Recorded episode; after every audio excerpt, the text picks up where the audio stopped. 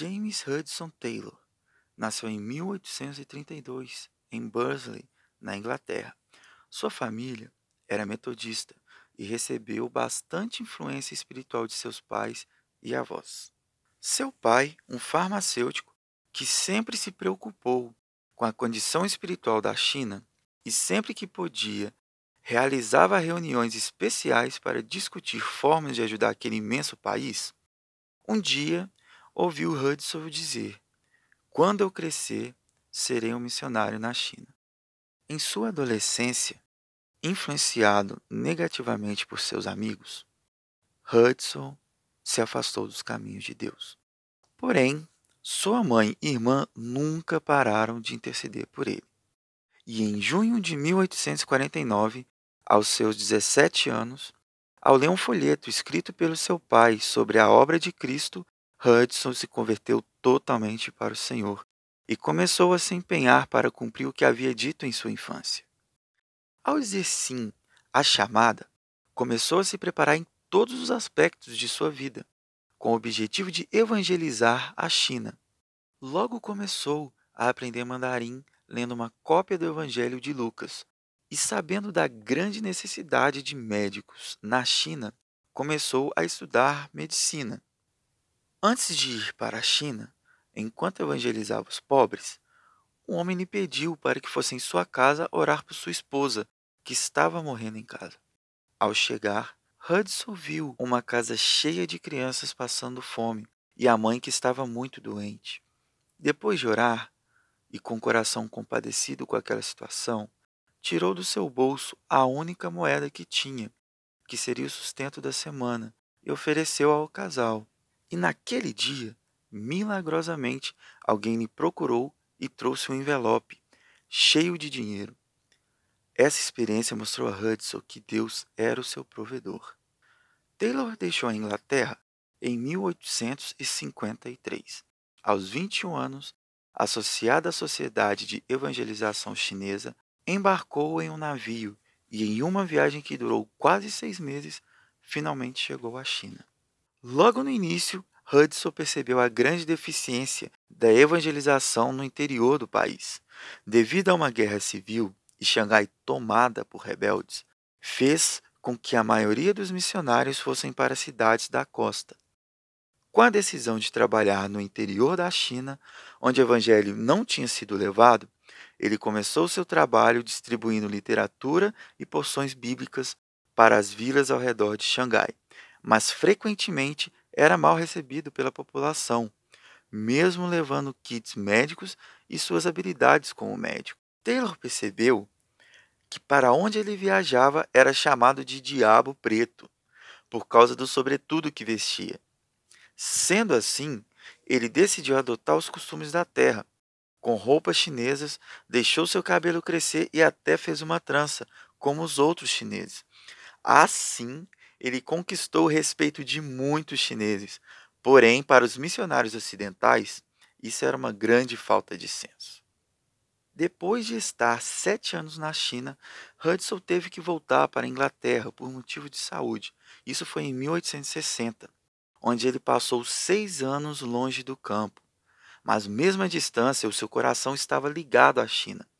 De frente ao mapa da nação, todos os dias ele orava, todos os dias ele orava, pedindo a Deus que enviasse pessoas dispostas a ganhar almas chinesas. E ao recrutar alguns missionários, Taylor fundou a China Island Mission, devido à necessidade de ter uma missão que suportasse e direcionasse esses novos missionários no interior da China. Durante o tempo que esteve na Inglaterra, enviou cinco obreiros para a China e, em 1864, Hudson pede a Deus 24 missionários, dois para cada província já evangelizada no interior e dois para a Mongólia. Deus assim cumpriu o seu desejo, e em 1866, Hudson e sua esposa Mary, seus quatro filhos e os 24 missionários estavam embarcando em um navio em direção à China. Dez anos depois, seu trabalho expandiu em várias províncias do norte, oeste e sul da China.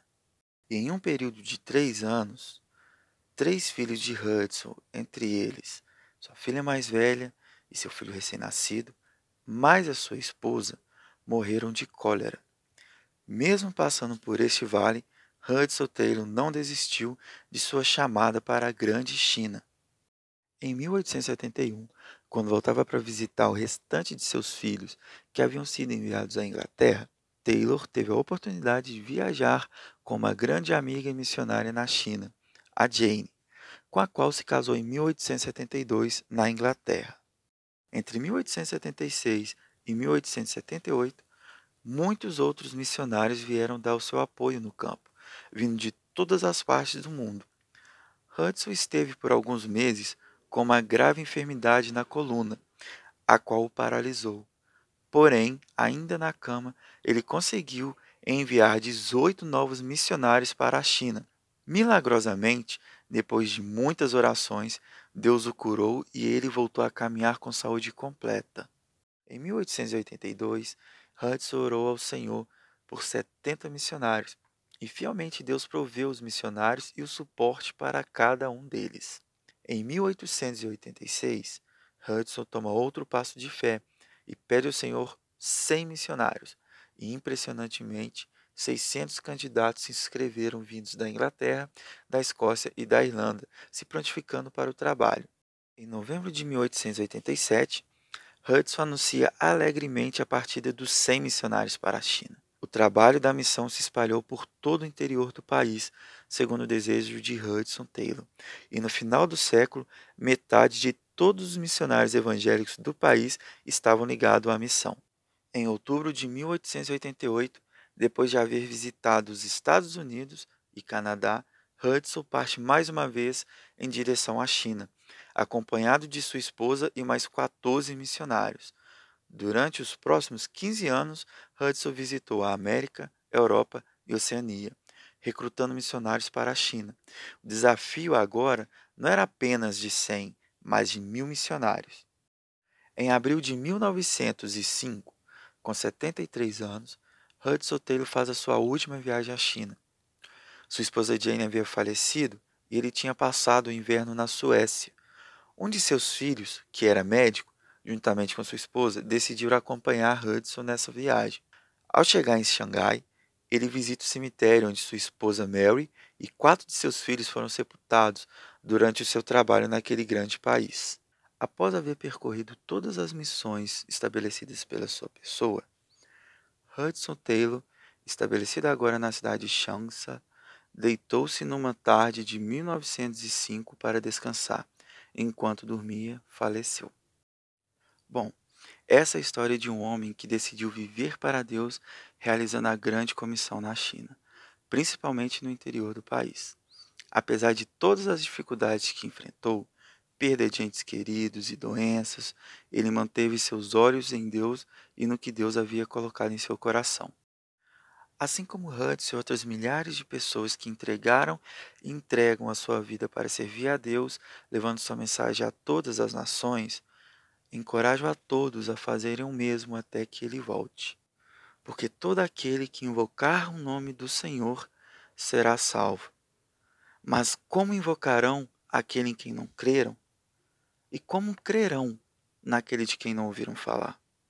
E como ouvirão se não houver quem pregue? E como pregarão se não forem enviados? Como está escrito: Como são belos os pés que anunciam as boas novas.